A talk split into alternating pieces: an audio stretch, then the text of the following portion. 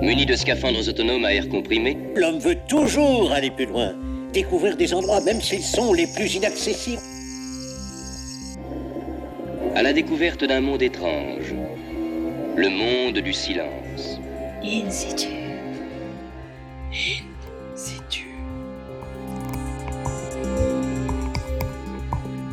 Bonsoir à tous. C'est l'histoire d'un jeune chercheur, mais aussi artiste, qui eut l'audace d'aller arpenter le plus long glacier du Népal, culminant à plus de 5000 mètres d'altitude. C'était au mois de mai 2016 qu'il s'est lancé sur le glacier Ngonzumpa, non sans appréhension d'ailleurs, le dos lesté d'un sac de 13 kg et armé d'un petit appareil photo. Notre aventurier et l'équipe de scientifiques qui l'accompagnent ont un objectif étudier l'impact du réchauffement climatique sur cette immense rivière de glace. Et comme on pouvait s'y attendre, il n'y a pas vraiment de quoi se réjouir. Quoi qu'il en soit, l'expérience fut unique et le défi de taille. Allez, couvrez-vous bien et suivons Benjamin Potier sur l'imposant glacier Ngonzumpa. C'est pas encore le moment. Tu penses que c'est quand le moment Bientôt. In situ. C'est tout de suite sur Radio Campus Paris.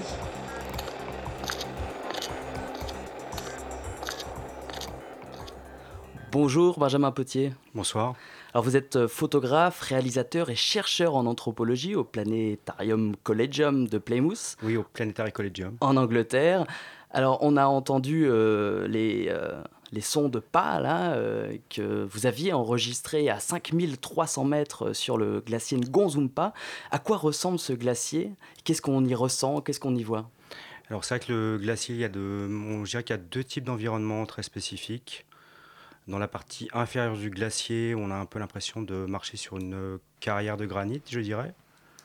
Euh, un paysage assez lunaire et en même temps, vous avez tout autour de vous des tout petits lacs recouverts d'icebergs. Alors là vous parlez de la partie basse du glacier Tout à fait. à 5300, donc vous êtes allé euh, oui, très haut, hein, 5300, 5500 mètres d'altitude. À quoi ça ressemble aussi Alors 5500 mètres, c'est le maximum que l'on ait fait avec euh, ma collègue Uliana Rodjki. 5500 mètres, c'est euh, blanc, entièrement blanc. C'est le glacier tel qu'on l'imagine, tel que je l'avais déjà vu dans le cercle arctique. Oui, Est-ce que vous avez déjà participé à d'autres expéditions? On l'évoquera tout à l'heure. Donc, rappelez-nous où est ce glacier, Ngonzumpa, euh, pour qu'on puisse se situer un petit peu géographiquement. Alors donc le glacier Ngozumpa, c'est le glacier le plus long du Népal et de l'Himalaya. Il fait 36 km de long et de 2 à 3 km de large. Et il est situé au nord-ouest de l'Everest. Et alors, pourquoi avoir donc décidé de partir en expédition sur euh, ce glacier? Donc, je rappelle, c'était au mois de mai euh, 2016, là, Tout à cette fait. année. Euh, pourquoi? Quel était l'objectif de cette mission? Alors, deux raisons. Bon, comme vous l'avez indiqué, je suis artiste et, euh, et chercheur. Et en fait, j'ai été invité par euh, Uliana Rodjki, qui est glaciologue et candidate astronaute, euh, qui étudie ce glacier depuis 2011, Qui était la chef euh, scientifique de qui était la leader de l'expédition tout Mhm. à fait. Euh, ce qui se passe, c'est que moi, je devais déjà partir au Népal euh, sur le camp de base de l'Everest en 2015.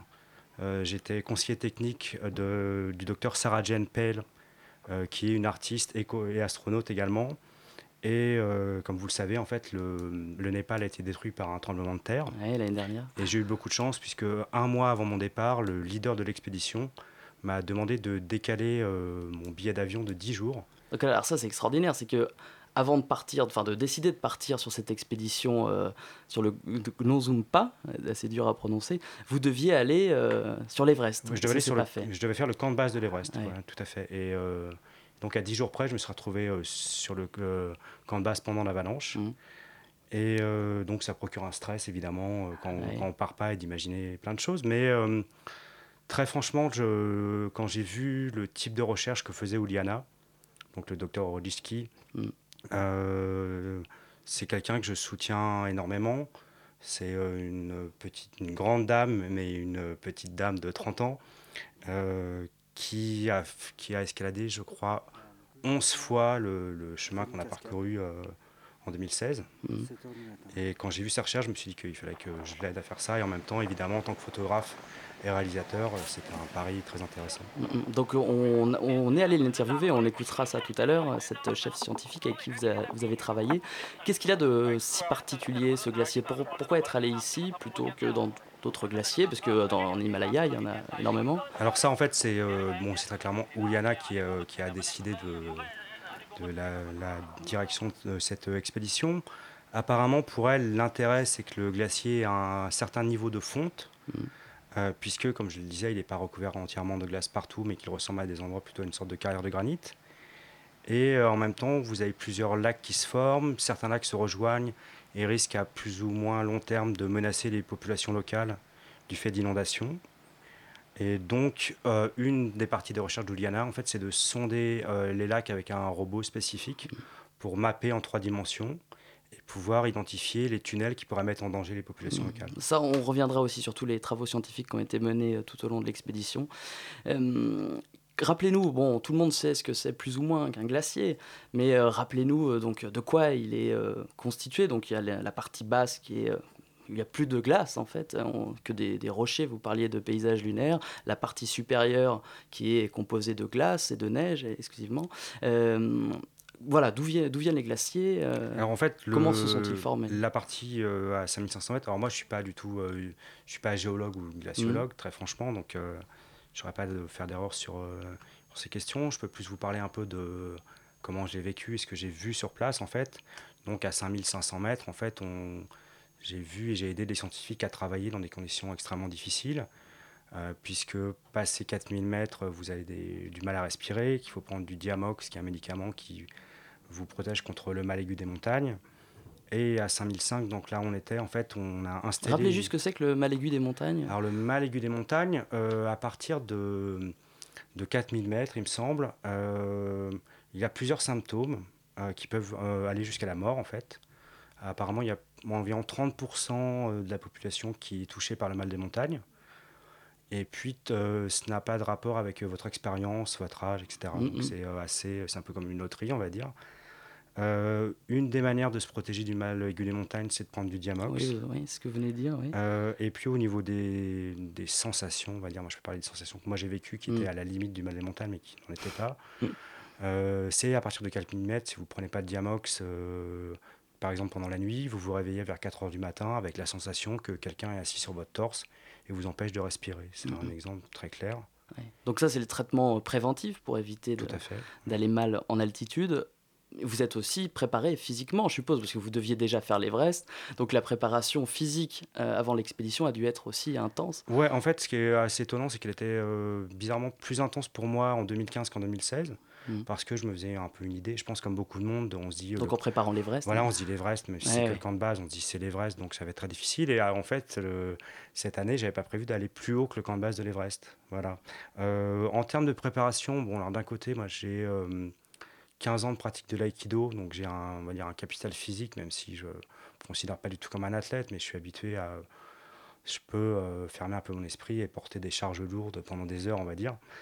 Euh, et puis euh, j'ai fait du cardio, donc je suis allé courir. Vous avez arrêté de fumer, ce que vous me disiez. Exactement, j'ai également arrêté de fumer. Et puis, euh, je faisais 7 heures de marche tous les week-ends en forêt de Fontainebleau, Mm. avec un sac de entre 13 et 15 kilos.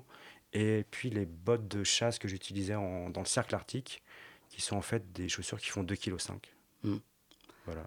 Bon, allez, on va faire une toute petite pause et on va démarrer l'ascension du, du glacier avec vous. Première étape, l'aéroport de Lukla, au milieu des montagnes népalaises. Lukla, surnommé aussi l'aéroport le plus dangereux du monde. A tout de suite. Bon, du Donne-moi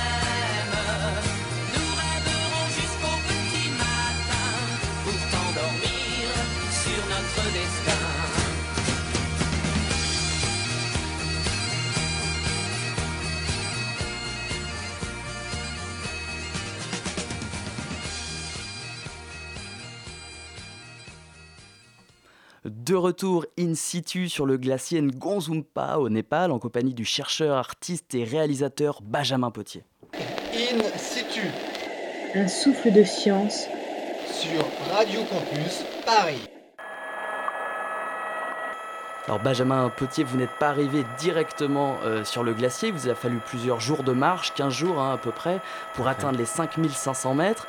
Vous êtes arrivé à Katmandou, au Népal, vous avez pris ensuite un hélicoptère dont on entend les, les- les hélices, Euh, donc le- l'aéroport Lukla, c'est ça, hein, qui est, ça. situé à 2800 mètres, euh, donc au pied du glacier. Et comme je disais euh, avant, dans la première partie, on appelle cet aéroport l'aéroport le plus dangereux du monde. Pour Euh, quelle raison? Exactement, en fait. Pour plusieurs raisons, en fait, l'aéroport est très court. La piste fait moins de 300 mètres. Euh, et puis, en fait, elle également, en fait, si vous, surtout au décollage, en fait, c'est euh, la piste s'arrête et vous avez un ravin, en fait, en face, Mm. très Oui, clairement. quand on voit les photos, c'est impressionnant. hein. On voit déjà la- l'altitude, hein, 2800 mètres. Ça doit pas, il ne doit pas y avoir beaucoup d'aéroports à Je pense qu'il y en a très peu, ouais, hein. je crois qu'il y en a dans les Andes euh, également. même. Mais euh, en fait, la piste est vraiment très très courte. On a, on- je ne l'ai pas, euh, je l'ai pas parcouru euh, à pied, mais euh, de vue quand on s'est posé en hélicoptère, on a un peu l'impression que c'est, euh, on va dire, trois terrains de, trois terrains de basket. voilà. Mm, mm, mm. Et donc là, vous partez de, de- de- de cette ville, l'expédition commence. Euh, qui fait, euh, de qui est composée l'équipe? Alors, euh, à Lukla, en fait, on a retrouvé nos trois porteurs et nos deux guides, Mhm. qui étaient Sonam et Guilou, qui, qui étaient nos deux guides. Je connais, je me souviens pas du, du nom des porteurs, malheureusement. Mhm. Et puis, donc, il y avait Ouliana et moi. Et en fait, on allait pour retrouver Monsieur Patrick Rowe, qui, qui était le technicien scientifique, qui lui nous attendait à Namche Bazar, qui est la capitale Sherpa. En fait, il est arrivé plus tôt, il est arrivé avec beaucoup d'équipements. Donc, il a pris deux hélicoptères, un pour aller jusqu'à Lukla et un autre le lendemain pour aller directement à Namche Bazar. Donc vous commencez euh, l'ascension. Vous arrivez dans la partie basse hein, euh, qu'on décrivait tout à l'heure avec ces rochers euh, saillants un petit peu partout. Euh, et là, vous avez commencé les premiers travaux scientifiques avec Ouliana euh, sur des, des lacs. Alors expliquez-nous comment vous avez procédé pour mener ces travaux. Alors en fait, euh, on, arrêté donc à Tagnac, qui était à 4800 mètres, qui est en fait il y a une lodge, donc c'est une sorte d'hôtel tenu par une famille euh, Sherpa, et à on va dire 15 minutes de marche, on avait le- la partie basse du glacier, juste en face de la lodge en fait, donc c'est assez pratique pour faire la recherche également. Et, euh, On est à quelle altitude à peu près? 4008. Oui, 4000. 4008. Donc avant on avait, on avait marché pendant euh, une bonne dizaine de jours déjà en fait. Mm, mm, mm. Avec 13 kilos de matériel. Oui, voilà, sur ça le faut- dos, ça- et, euh, ça faut le préciser, ouais. C'est 6 heures de marche par jour. euh, et puis avec des conditions météo qui, entre guillemets, se détériorent, même si euh, c'est un peu négatif de le dire comme ça, mais euh, on passe en fait de 28 degrés à Katmandou à euh, de la pluie et puis de la neige dès Mm. qu'on arrive à 4008 en fait. Voilà. Et puis très clairement également à 4008, en fait, la météo est hyper changeante. Mm, mm, mm. On, euh, comment on fait pour travailler là-bas? On se réveille le matin, il neige, euh, il y a de la neige tout autour de la lodge. Donc on prévoit pour le tournage de mettre, euh, de- d'emporter ses gants, ses mitaines, euh, euh, une cagoule, euh, des choses comme ça. On marche pendant un quart d'heure, on est un peu en sueur, et d'un seul coup, il y a un- on est dans un plein soleil, on est obligé d'enlever euh, trois couches de vêtements en fait. Ouais. Donc là, on commence à travailler et deux heures plus tard, il neige. Oui, donc faut être capable d'anticiper tout ça et de prévoir les affaires nécessaires. Ouais, c'est un, un des aspects qui font que c'est assez compliqué de travailler à 4800 Mhm. mètres. Mhm. Surtout que moi, j'ai également aidé, en fait, même si je suis pas. euh, moi, je fais des sciences humaines, mais je suis pas, Mhm. euh, je suis pas opérateur scientifique, je dirais. Mais j'ai également aidé, notamment à réparer le- la station météo, des choses comme ça. euh, donc, aider l'équipe de. On va rester sur les, les, euh, les études qui ont été menées sur les lacs. Euh, la- la- C'était la, Allons-y. la question initiale. Donc vous êtes servi de robot. Racontez-nous. Tout à fait, en fait. Alors, le robot, euh, n'imaginez pas un robot avec des bras comme on- dans un film de science-fiction des années 50. Euh, c'est une sorte de petit zodiaque qui doit faire un mètre à peu près de longueur. Et sur ce petit bateau télécommandé, vous avez euh, notamment un appareil pour euh, sonder le- les lacs, c'est-à-dire pour en fait en faire une image en trois dimensions, Mm. euh, pour la remodéliser. Euh, mais qui, ce n'est pas seulement une image en trois dimensions, ça permet également d'identifier le type de matériau que vous trouvez au fond. Si ce sera des rochers, si ce sera de la glace, si c'est un tunnel qui laisse s'échapper l'eau, comme je le disais, Mhm.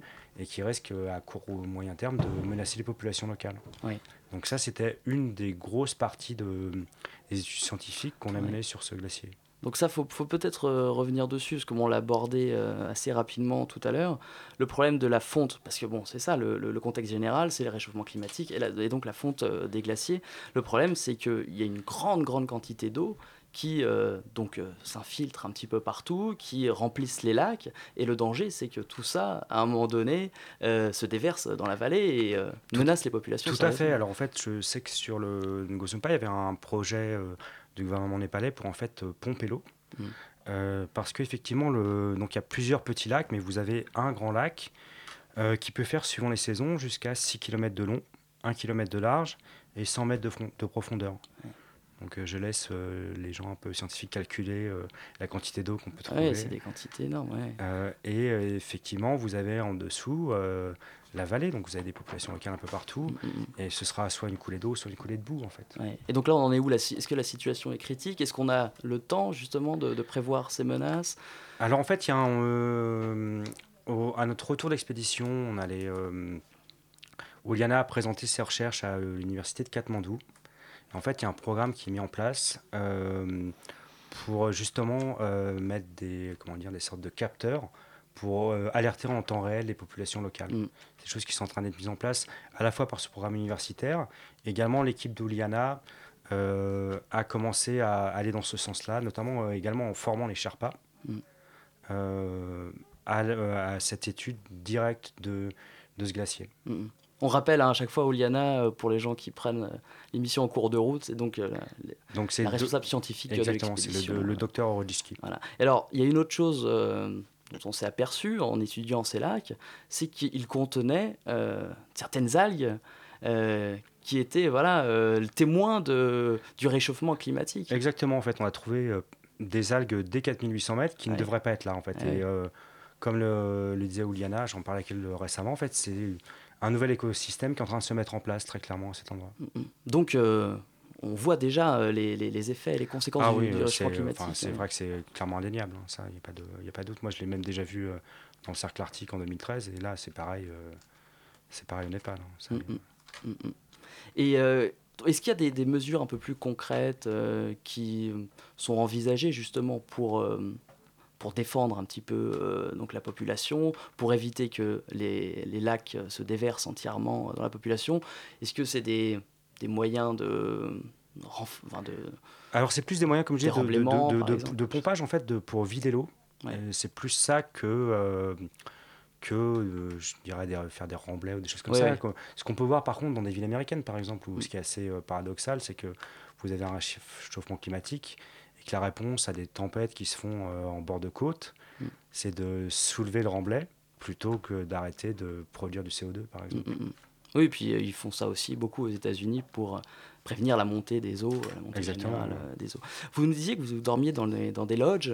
Euh, vous avez fait ça tout au long de, de l'expédition? Euh. Jusqu'où on trouve ce genre de lodge Jusqu'à quelle altitude? Alors là, c'est aussi, c'est moi, ça m'a vraiment extrêmement surpris. En fait, on trouve dans la partie où moi je suis allé, on trouve des lodges jusqu'à 4 euh, jusqu'à 4800 mètres euh, du Mhm. côté de Gokyo. Donc en fait, là, on a traversé, euh, on, tra- on a traversé donc ce paysage lunaire dans la largeur. On a traversé la partie basse du glacier. Euh, on a escaladé une moraine assez dangereuse. euh, a- Expliquez-nous, rappelez-nous ce que c'est que le moraine. Alors, euh, si je me, si je ne m'abuse, c'est une sorte de remblai euh, un peu glacé qui, euh, Ouais, Naturel. voilà, tout à fait. Mais qui, en même temps, euh, a tendance à, à avoir des éboulis assez fréquents. Mm. Et Oui, donc, parce que je crois que c'est un ensemble de glace et de pierre, une moraine. Ouais, voilà, ouais, c'est exact. C'est en fait. Parce c'est qu'il faut rappeler que les, glaciers sont, sont mouvants, enfin, sont, sont pas statiques. hein. Ils, euh, ils évoluent Ah, bah, en c'est- permanence. Et euh, donc en coulant, c'est ces grandes rivières de glace hein, en coulant, ils charrient donc des, euh, des, des roches, etc. Et donc ça crée des espèces de remblais naturels, euh, un peu de, de, de chaque côté. Ça canalise en quelque sorte. Exactement. Et en fait, si vous, on a traversé donc ce paysage lunaire, pour arriver d'un seul coup à Gokyo, où là, vous avez un hôtel. Vous avez, enfin, vous Ouais. avez une dizaine de bâtiments, dont un hôtel. Et euh, euh, comme l'expliquait Oliana, la majorité des matériaux qui ont été apportés pour construire ces bâtiments, euh, ça a été fait à dos d'hommes et un petit peu à dos d'animaux, et très peu d'équipements étant amenés par hélicoptère, parce qu'on est vraiment très haut.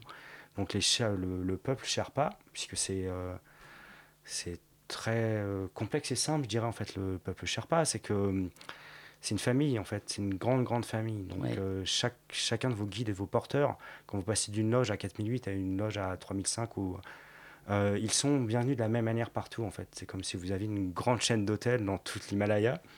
Euh, et donc ce- ces gens ont réussi à construire des hôtels jusqu'à cette altitude en fait. Alors déjà, vous me rap- vous m'avez rappelé en, en- en préparant l'émission que on en- la terminologie n'était pas bonne. On, on dit Sherpa euh, en, en général, alors qu'on devrait dire En fait, on doit dire Sherwa. Sherwa, Tout à fait. Et c'est un Sherwa qui, qui m'a expliqué cela euh, à Katmandou. En fait, c'était un, un étudiant. En fait, c'était le fils du propriétaire d'une des Mm. lodges, qui est également étudiant dans une euh, et qui est euh, membre d'une association pour la défense de la culture Sherwa. Mm. Et donc, euh, Sherwa veut dire le peuple de l'Est et euh, Sherpa veut dire le porteur, en fait. Oui, voilà, ce qu'on dit, ce qu'on appelle Sherpa, euh, dans le sens commun, c'est euh, la personne qui porte, qui accompagne les alpinistes pour porter les affaires. De, Tout à pour fait. faire simple. Exactement. Ouais. Et c'est aussi une des raisons pour laquelle Oliana a monté en fait ce programme de recherche qui vise aussi à former des Sherpas scientifiques. Bon, on peut, on peut, je voulais en parler plus tard, mais on peut, on peut la- l'aborder, oui. Parce que donc là, vous avez fait cette expédition, mais ce qu'il faut savoir, c'est que euh, l'équipe, et Oliana euh, en particulier, travaille avec les populations locales depuis 2011, je crois. Tout à fait, et vraiment, euh, elle travaille en grande synergie, je dirais. Moi, je peux, le, je peux Ouais. en témoigner parce que j'ai vu et que les, Sher- les Sherpas sont venus m'en parler également. Mm. Ils m'expliquaient que, en fait, Oliana a eu une bourse Fulbright en 2011, et donc elle est restée un an au Népal. Et sur ces un an au Népal, elle a escaladé huit fois le, Ouais. la montagne telle que nous, on l'a fait ensemble en mai et juin. Mm. Et les Sherpas sont venus me raconter que, euh, à certains moments, elle avait très peu de budget de recherche, ce qui arrive à, à tous les chercheurs. Ouais, et qu'en fait, pour, euh, exactement. Et donc, pour aller faire ses prélèvements sur le glacier, elle mangeait parfois un mars ou une galette euh, de farine par jour pour continuer à pouvoir habiter à l'hôtel et faire ses recherches. Mm, mm. Et en même temps, les Sherpas sont très rapidement rendus compte que ces recherches auraient un impact positif sur leur vie à eux. Et donc, elle est vraiment très respectée. euh. Est-ce que les populations sont conscients du, du danger que représente le réchauffement climatique et notamment la fonte des glaces? En fait, je crois qu'il y a- y, y deux choses. C'est vrai qu'on, je pense qu'ils sont évidemment bien plus conscients de- des dangers de tremblement de terre puisqu'ils ont été touchés en 2015 et que c'est plus ça qui avait tendance quand même à, euh, à revenir dans, le, dans les discussions que j'ai pu Oui, avoir. parce que là, les, les, les conséquences sont relativement discrètes. Vous parlez de- d'algues. Mais bon, le, il Mais- n'empêche que le risque d'inondation est quand même euh, réel. Il est réel et également en fait pour le, on va dire pour le court moyen terme, euh, le- les solutions solaires arrivent de plus en plus. Et euh, j'ai discuté avec beaucoup de Sherpas et notamment les fils de propriétaires de lodge qui m'expliquaient qu'ils avaient compris en fait que, parce que c'est assez étonnant, mais une des, une des causes de pollution dans l'Himalaya en fait c'est euh, c'est d'utiliser la bouse de yak comme combustible pour faire du feu. Parce que Mm. comme vous n'avez vous avez pas d'arbres à- après, je sais pas, 4000 mètres ou, euh, Ouais. ou avant, 3005, euh, le seul combustible possible pour faire du feu et donc se réchauffer, euh, c'est de la bouse de yak séchée. Et en fait, cette bouse de yak euh, envoie beaucoup de CO2 également dans l'atmosphère. Et donc, c'est des particules lourdes qui vont ég- également se déposer sur les glaciers. Ouais. Oui, du CO2, mais également des petites particules qui se déposent et qui, euh, Voilà. qui réchauffent le glacier, parce que ça fait des, Ça, petits, on- des petits morceaux noirs, je crois. Tout à fait. Notre, Ouais. euh, no- notre collègue Julie en parlera tout à l'heure. Allez, là, on s'élance en haut du glacier. Là, ça rigole plus. 5300, 5500 mètres d'altitude. L'oxygène se raréfie, les températures dégringolent. On y vient juste après une petite pause.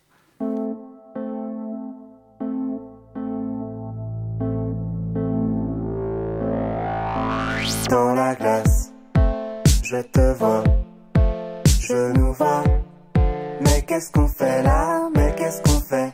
Je crois pas que ce soit mon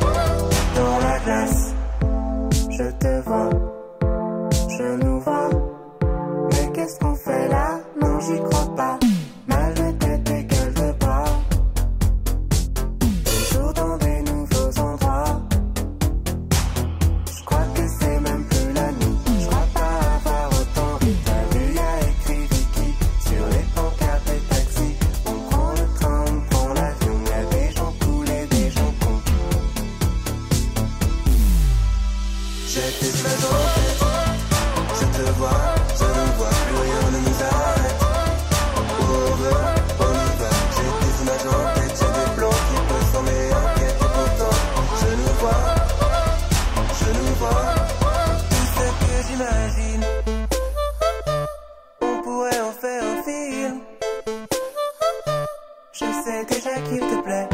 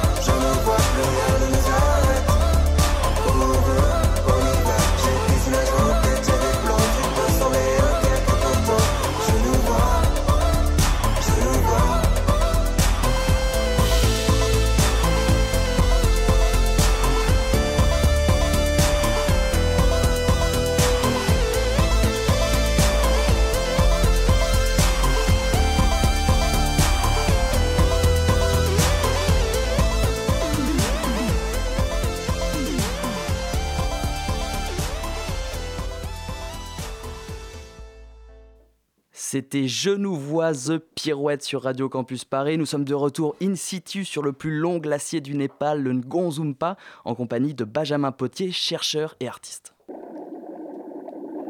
In situ Une plongée dans la science. sur Radio Campus Paris.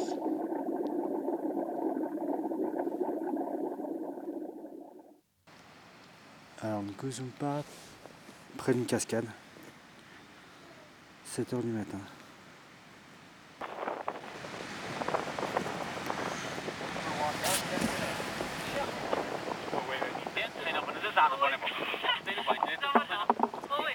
Alors on, a- on entend actuellement euh, les enregistrements que vous avez fait euh, au sommet du glacier. Là, nous sommes à 5300 mètres. Et alors là, je sais pas donc si c'était avant ou après, mais vous avez été malheureusement piégé par une tempête de neige. Racontez-nous. Tout à fait, en fait, c'est arrivé euh, donc, euh, la veille de cet enregistrement. Donc on se rapprochait du glacier, on aurait dû poser notre camp de base, donc nos tentes, on va dire à peu près 200-300 mètres plus loin. Euh, alors moi, comme je l'ai vécu, en fait, comme j'étais également en train de prendre des photos et de filmer, évidemment, le, le gros de l'équipe euh, prenait de l'avance sur nous, parce que je m'arrêtais pour filmer et qu'il continuait à marcher. Et donc on était un peu en, bout, de, course avec euh, mon guide. Le guide était également malade en fait. Et on avait entre 15 et une demi-heure de retard sur le reste du groupe. Mhm. Et là, d'un seul coup, en Chose fait, à ne pas faire, je crois, en montagne. hein. C'était une très mauvaise idée, je pense. Et en fait, il a, il a commencé à neiger. Et c'est un des, des trois moments où j'ai eu, on va dire, 30 secondes de petite frayeur. Parce que c'est vrai qu'en expédition, bah, je- mon cerveau fait que je me re- redeviens rapidement très focus. Toute la machinerie fonctionne plus lentement aussi, je suppose. Exactement. En plus, on- donc vous avez l'altitude, la fatigue. On avait marché pendant 6 heures, 13 kilos, 13-14 kilos de- Mhm. d'équipement, et puis donc euh, le froid qui arrive, et euh, les équipements chauds de nous deux étaient dans les sacs de, de, Duffel qui étaient 15 minutes plus loin. Donc en fait, on est arrivé euh, on- avec un grand soulagement. On a vu le reste de l'équipe qui était déjà en train de monter les tentes. Et il était, je pense, 4 heures de l'après-midi. Euh, on a monté les tentes en 3 minutes. Tout le monde s'est couché et tout le monde a dormi jusqu'au lendemain matin. Ouais. Voilà. Donc tout est bien, euh, qui finit bien. Bah, tout est bien qui finit bien parce que je suis là pour en parler finalement. Donc, c'est vrai que je suis, euh, je suis extrêmement content d'avoir fait cette expérience, mais je suis très content. Mais bon, de toute façon, également, quand on part pour ce genre d'expédition, on sait qu'il y a une part de risque euh, non négligeable. Tout à fait, oui. En plus, bon, c'est le Népal avait été ravagé par un tremblement de terre l'année d'avant. Ouais. euh, Et je crois que vous avez quand même échappé à un tremblement de terre, vous avez réussi l'atterrissage dans l'aéroport le plus dangereux du monde et une tempête de neige. Vous êtes presque un miraculé en fait. euh, oui, j'ai aussi survécu à l'ayahuasca au Brésil avec des Ah chamans. ouais, donc, euh, Vous reviendrez la prochaine fois pour nous parler de ça. alors. Et d'ailleurs, je pense que la, la- ce que j'ai lu, hein, la fonte des glaciers aussi, est un danger pour, pour les alpinistes parce que tout est plus mouvant, tout est plus instable. Il peut y avoir des éboulements, il peut y avoir des. Tout à fait. En fait, là, là on était en fait le, à 5005. Euh, bon, moi, je suis pas spécialiste de la, de, de la montagne, hein, mais Mm. euh, euh, là, on montait la station de météo de, de Ouliana. Euh, Ouliana m'a expliqué très rapidement qu'autour, en fait, il y avait plein de crevasses, que moi, je savais pas. En fait, il y avait de la neige. Et euh, j'ai posé un de mes genoux et en fait, le, le- je m'étais assis. Mon, mon genou a commencé à s'enfoncer. Elle a regardé un petit peu. Elle a dit Oui, là, il y a une crevasse. On ne sait pas. Il y a peut-être 2 mètres, il y a peut-être Mm. Ouais. peut-être 50 mètres en dessous. Et donc là, on est donc dans la partie haute euh, du glacier, donc le glacier euh, glacé, si je puis dire, Ouais, enneigé. Euh, et donc là, vous avez fait euh, des prélèvements de, de neige, Alors, on, on a de fait, glace. on, on a fait deux choses. On a installé une station météo euh, avec une caméra en fait qui euh, prend de l'image par image euh, tous les jours pour avoir un peu l'évolution de Shoyu qui est en face. Et également, euh, en fait, Uliana a fait des prélèvements de glace euh, et de neige. Elle a ramené 13 kilos avec elle. Alors justement, euh, notre chère collègue Julie est partie interviewer euh, Oliana, euh, qui nous parle de cette fameuse Black Ice. Alors tout à fait, hein, j'ai pu joindre euh, par téléphone Uliana Orodiski. Alors euh, cette jeune glaciologue américaine a été le chef de l'expédition, enfin plutôt elle est à l'initiative de l'expédition sur le glacier Gnozumpa. Elle étudie notamment bah, l'effet du carbone noir ou du carbone suie sur la fonte des glaces. Alors la production de particules de carbone suie provient essentiellement de la combustion euh, des énergies euh, fossiles, le fuel, le diesel, euh, produits par les moteurs automobiles, les chaudières, mais aussi du bois de chauffage ou du charbon, notamment utilisé par les centrales électriques. Alors pourquoi il est embêtant ce carbone noir? Bien parce qu'il se dépose sur les glaces, euh, ce qui les rend noirs, et en étant plus sombre, cela augmente notablement la vitesse de fonte des glaciers. Alors écoutons euh, tout de suite euh, la glaciologue, euh, qui a un nom difficile à prononcer, Juliana Orodiski, nous expliquer comment elle étudie le phénomène. En altitude, les températures sont en hausse et donc la ligne de neige sur le glacier est en retrait. Aujourd'hui, il pleut là où tombait la neige avant. Donc on trouve des zones mortes de glacier où il n'y a plus de gains de glace, mais des zones qui fondent uniquement. Et puis plus haut, sur le glacier, où Ben et moi nous sommes allés en expédition, nous avons recueilli des échantillons de neige pour montrer l'impact de la pollution. Nous trouvons une quantité très élevée de ce qu'on appelle le carbone noir. Il provient des villes, trampo- transporté euh, par euh, des masses d'air, hein, par le vent, euh, qui peut en emporter sur de très grandes distances jusque dans les montagnes. Nous avons donc travaillé sur le glacier de Gnozumpa qui commence à 5000 mètres d'altitude et même à 5500 mètres. Nous voyons cette glace noire dans la neige. Et parfois, les particules ne sont pas visibles à l'œil nu. Mais quand on filtre la neige, on trouve beaucoup de ces particules noires. Ce qui est intéressant, c'est que la neige peut sembler complètement propre parce que les particules sont si petites, parfois plus fines qu'un cheveu, mais pourtant elles sont bien là, elles font des dégâts car elles accélèrent la fonte de la neige et de la glace. Ainsi, lors de cette expédition en particulier, nous étudions l'impact de cette pollution sur la glace en prélevant des échantillons de neige du glacier. Et puis nous donc ces échantillons puis nous les filtrons. Cela nous permet d'avoir une idée visuelle de ce qui est en train de changer dans le glacier. Et puis nous avons une station météorologique avec un appareil qui permet de mesurer l'énergie solaire reçue et la quantité de réflexion lumineuse. Et grâce à ça, on peut déterminer la vitesse de fonte de la neige et de la glace. Nous allons d'ailleurs retourner en mai prochain hein, dans cette station pour récupérer toutes les données que nous avons récoltées lors de notre expédition. Alors, en plus d'être nocif pour l'environnement, hein, le carbone suie l'est également pour la santé humaine, par son effet cancérigène sur le poumon notamment. Et surtout, eh bien, après le CO2, le carbone suie ou le carbone noir est le plus fort contributeur à l'effet de serre. Alors comprendre aujourd'hui son impact sur l'environnement est essentiel à la lutte contre le réchauffement climatique. Merci Julie. Alors Benjamin Petit, on vient de, donc d'écouter euh, Rouliana Odorizki. Orodski. Oli- Oliana Elle nous pardonnera. Euh, donc elle étudie cette fameuse euh, black ice, euh, donc cette euh, glace ou neige contaminée par euh, les euh, particules euh, de pollution atmosphérique. Euh, Racontez-nous un peu comment, euh, comment elle a étudié, euh, comment elle a analysé ces échantillons euh, tout au long de l'expédition? Alors en fait, le, elle a fait des, ses prélèvements de neige donc à 5500 mètres, puisque le glacier était inexploré, donc euh, il Mm. n'y avait pas de pas humain avant qu'on arrive, donc j'imagine que c'était assez important également pour elle. Donc déjà que le- le- l'escalade était extrêmement difficile et fatigante à 5500 mètres, elle a pris, je crois, 13-15 kilos de prélèvements dans des sacs plastiques, elle a ramené tout en bas après jusqu'à l'hôtel à Gokyo. Là, en fait, elle a pris ses sacs, elle les... Elle attend que le- la glace fonde. Elle passe l'eau dans une seringue avec une spécifique avec un filtre en fait au bout. Elle passe donc des litres d'eau un à un dans cette seringue. Et en fait, c'est le petit filtre qui euh, reçoit en fait tous les euh, tous ces polluants. Donc c'est ce qu'elle disait, euh, ça se voit pas à l'œil nu, hein, on voit pas de la neige noire euh, en marchant sur le glacier. Exa- exactement. Enfin, en tout cas, là où on était, la neige était clairement pas noire, mais par contre, il y avait vraiment de, de grosses proportions de, de ces polluants sur cette neige. Mm, mm, mm. Et quel est le, le, le- le phénomène qui concourt justement à l'augmentation des températures atmosphériques euh, à cause de cette euh, En neige fait, noire? ce qui se passe, c'est que cette euh, black ice, en fait, c'est une des raisons pour laquelle j'ai participé à cette expédition, c'est que j'ai étudié ça. Euh, le phénomène de la black ice augmente la réfraction de la lumière du soleil sur la neige, ce qui fait fondre la neige plus vite. Réfraction, c'est-à-dire que les rayons euh, traversent euh, la glace, donc la réchauffent. Tout à fait, parce que comme, Donc elle, la est, fait fondre. comme elle est plus, plus noire, euh, si vous mettez une, Ouais. une table dehors, une table noire dehors Mm. sous le soleil, elle deviendra plus rapidement chaude que qu'un- qu'une table rouge ou verte, on va dire quoi. Et c'est Le phénomène de réfraction, en fait, c'est l'inverse de la réflexion, euh, qui est euh, simplement réfléchir les rayons, Ouais. les renvoyer vers, euh, donc, vers euh, l'espace. Donc en fait, il y a deux phénomènes un peu qui se combinent. Il y a le, donc euh, le réchauffement global du climat, donc réchauffement de l'atmosphère, et le réchauffement euh, de l'atmosphère euh, dû justement à ces particules piégées dans la neige qui la font fondre. Voilà, exactement. C'est un effet boule de neige en fait, mais c'est un peu ce qui est un peu symptomatique de, de ce qu'on appelle plus maintenant les problèmes climatiques ou le changement climatique que le réchauffement.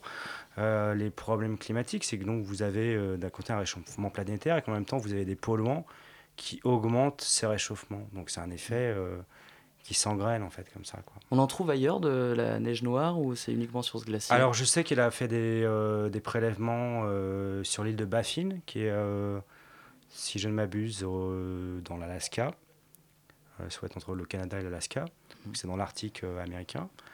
Euh, et il me semble qu'elle a également fait des prélèvements en Islande, et elle avait déjà fait des prélèvements euh, au Népal avant en fait. Et elle en trouve, elle en a trouvé partout. hein. Ça, Vous fait. parliez au début de l'émission d'une station météo aussi. Qu'est-ce que vous étudiez comme euh, Ah. données avec cette station? Alors en fait, on a, on a une station météo qui était sur le- la partie basse et on a installé une station sur la partie haute. Ouais. C'est le même type de station en fait. Cette station euh, qui a été euh, plus ou moins, je veux dire, montée par Oliana. Mhm.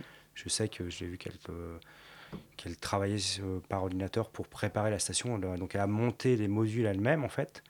Euh, suivant ce qu'elle voulait étudier. Et donc, vous avez par exemple euh, l'étude de- du sens du vent, de la vitesse du Ouais. vent, euh, de ces phénomènes de réfraction de la lumière du soleil.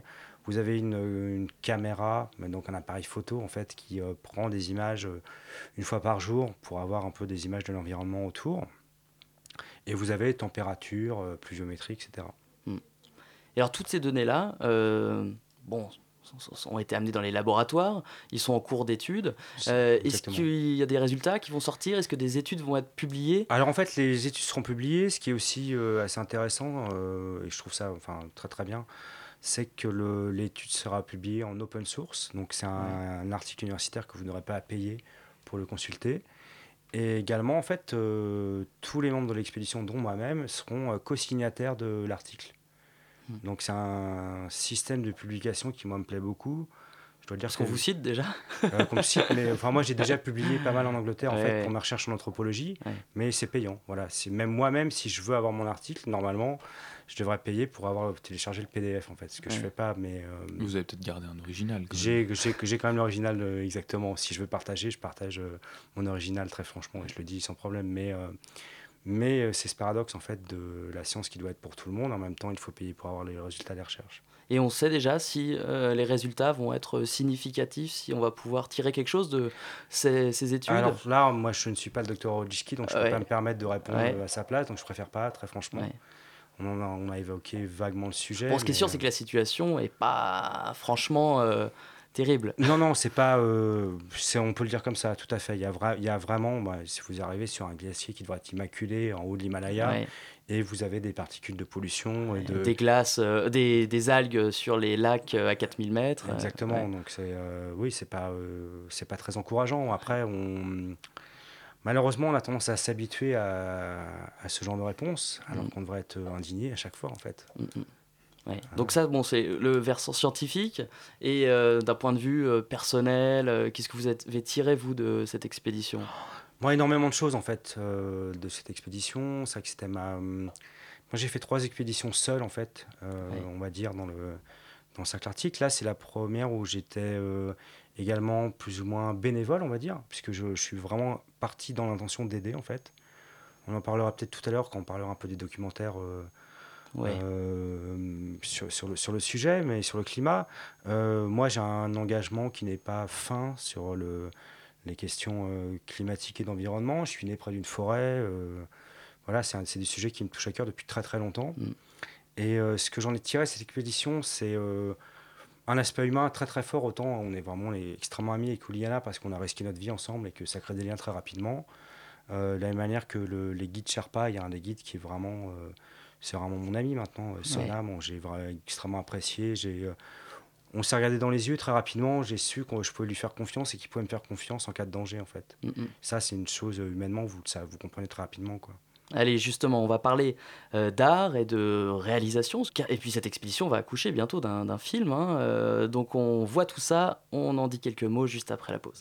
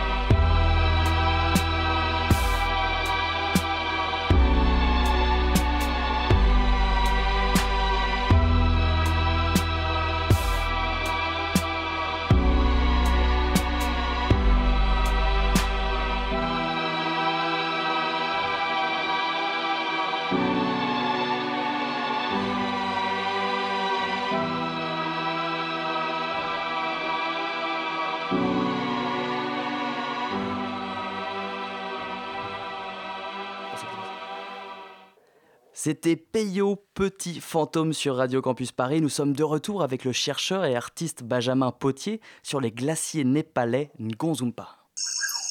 In situ, au cœur de la science. Sur Radio Campus Paris. Alors Benjamin Potier, au cours, tout au long de votre expédition, donc vous étiez muni d'un appareil photo avec lequel vous filmiez, vous preniez aussi euh, du son, tout ça dans l'objectif de réaliser un film. Dites-nous dites en un peu plus. Alors en fait, j'ai eu, euh, je suis également, artiste en plus d'être chercheur. Euh, j'ai travaillé sur trois projets en même temps. J'ai filmé pour une télévision américaine en fait euh, une séquence de 12 minutes qui sera diffusée sur PBS euh, à partir de mars 2017. euh, qui est présentée d'ailleurs par le chef scientifique, l'ancien chef, chef scientifique de la NASA. Et puis une série en quatre parties. Euh, j'ai produit une série de photographies qui ont été présentées en partie au Salon de la photo ce week-end. Et où Liana était venue en France spécialement pour ça. Et puis en fait, je prévois de présenter ces photos à Berlin en février euh, 2017. C'était pas, pas trop dur de, de tourner euh, sur le glacier Alors c'est extra, c'est euh, assez difficile. En plus, bon, vous avez l'altitude euh, et la fatigue. Puis le- mais- je suppose que le matériel doit être adapté aussi à ces Alors le conditions matériel extrêmes. adapté, c'est vrai que moi j'ai déjà tourné et pris des photos euh, sur trois expéditions dans le cercle arctique. Et j'étais conseiller technique pour une expédition sur le camp de base de l'Everest, du fait de mes connaissances notamment pour les questions solaires en fait, de chargeurs solaires, etc. Et puis de tout ce qui est d'utiliser une GoPro ou des choses comme ça quand il fait moins 40 degrés en fait. Mm, Euh, d'insulation, des choses comme ça. Quoi. Donc, Euh, évoquez rapidement les euh, quelques expéditions que vous aviez faites euh, juste avant. D'accord, alors en fait en 2013, j'étais le premier Français sélectionné pour euh, The Arctic Circle Residency. Donc c'était dans un bateau. Cercle polaire arctique. Euh, exactement, Pôle 20 Nord. degrés du pôle Nord, euh, Svalbard. Euh, après, non, avant, c'était en 2011, j'ai fait une- un premier court séjour sur la station de recherche de Kilpisjärvi, mais pour un- une sorte de workshop Mm. avec le, on va dire la crème du bioart en fait. Donc euh, le- une- un collectif international qui s'appelle la, la Finnish Bioart Society, donc c'est des gens qui travaillent sur le bioart. Et donc je suis retourné comme premier artiste français invité pour la résidence Ars Bioartica sur la station de recherche de Kilpisjärvi, donc en Laponie à la frontière avec la Norvège, pendant une durée de un mois et au tout début de la nuit polaire. Mm. C'est des situations assez euh, extrêmes et très je dirais. Et alors vous, ce qui vous motive dans toutes euh, ces expéditions, c'est toutes les questions qui concernent euh, le climat. Vous êtes euh, d'ailleurs assez engagé sur ces, euh, cette problématique. Tout à fait, pour des raisons euh, très différentes, alors qui viennent notamment du fait que, comme je disais, je, je suis né en fait près, près d'une forêt et que j'ai un, un intérêt direct pour la nature, on va dire, mais également en lien avec mes recherches. En fait, mes recherches en anthropologie, donc euh, Dites-nous deux mots de, de vos, de vos sont, recherches. sont liées avec les questions en fait de- des peuples, des- ce qu'on appelle en France les peuples premiers, Mm. ce qu'on appelle en anglais les indigenous people. Euh, et j'ai notamment interviewé la nièce de, de Léonard Pelletier euh, et Wyla Jones, qui était au, récemment à Standing Rock. euh, et qui, est, qui était la porte-parole de la euh, Black Mesa Water Coalition.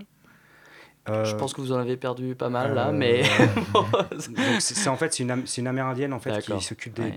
en fait des droits d'accès à l'eau potable pour les Amérindiens. D'accord, donc vous étudiez globalement euh, les populations. Ah, Alors en fait le, le sujet de mes recherches est un peu spécifique, mais ce qui est un- important à dire c'est que les peuples premiers Mm. sont les premiers à être en contact avec la nature et donc avec les problèmes climatiques.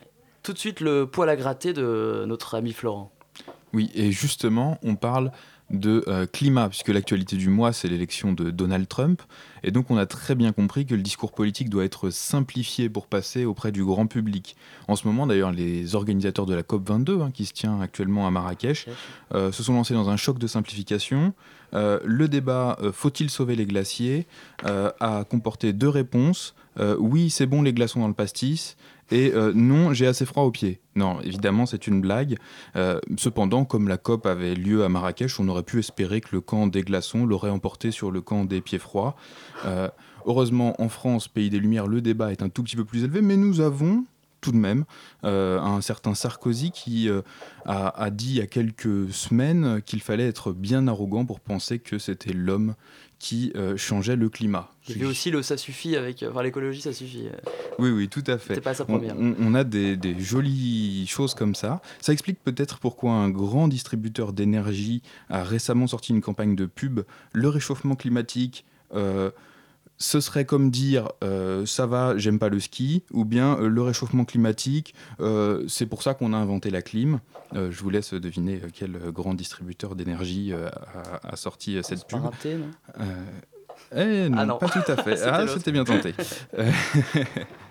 Euh, et donc, euh, bah, je me dis que là, nous avons en face de nous aujourd'hui notre sauveur, puisqu'avec euh, les belles photos, on va pouvoir faire des livres illustrés. Alors, je pense à Oui Oui visite un glacier tout gris, ou euh, Martine fait du ski sur une coulée de boue.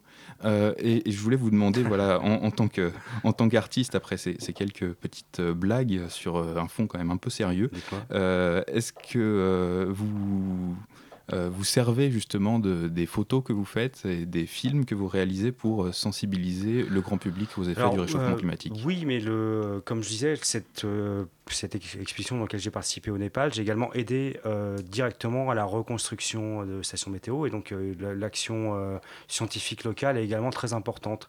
Mais tout à fait, en fait, le, une sorte de tournée européenne de l'exposition qu'on est en train de monter, qui devrait débuter à Berlin en février, inclut euh, également deux conférences, dont une d'Uliana, une de moi-même, sur ces questions.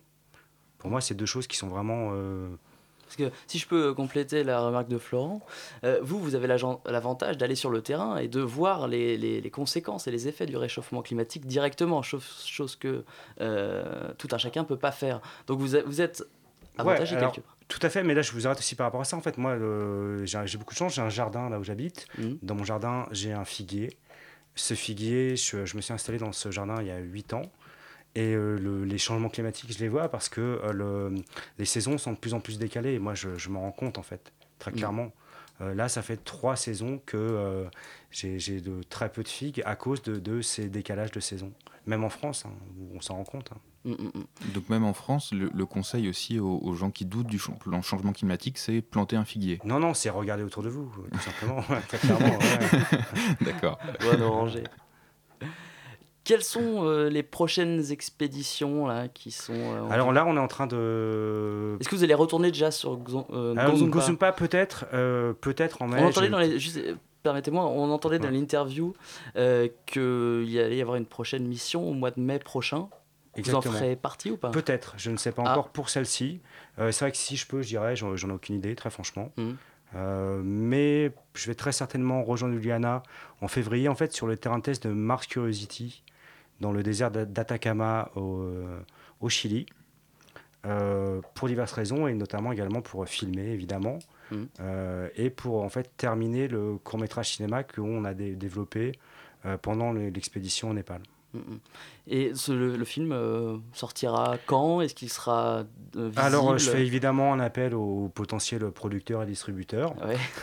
Appelez-moi, vous pouvez euh, trouver plus d'informations sur mon site benipi.com, B-E-N-I-P-I.com. Ouais.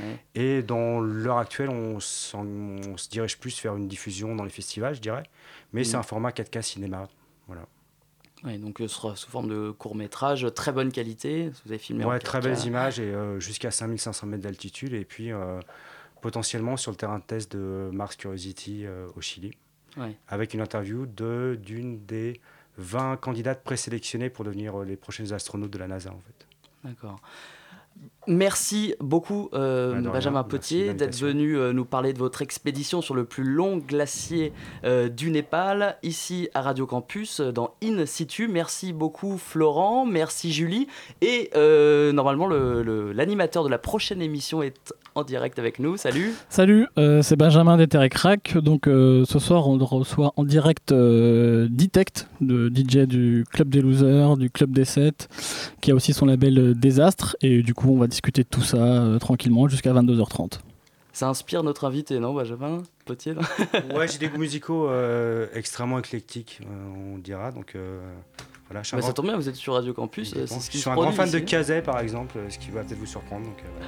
Très bien. Allez, merci à tous. Euh, à la prochaine fois. Je ne sais pas où on Merci ira. beaucoup. En tout cas, Florent et Julie seront toujours avec moi. À bientôt et bonne soirée.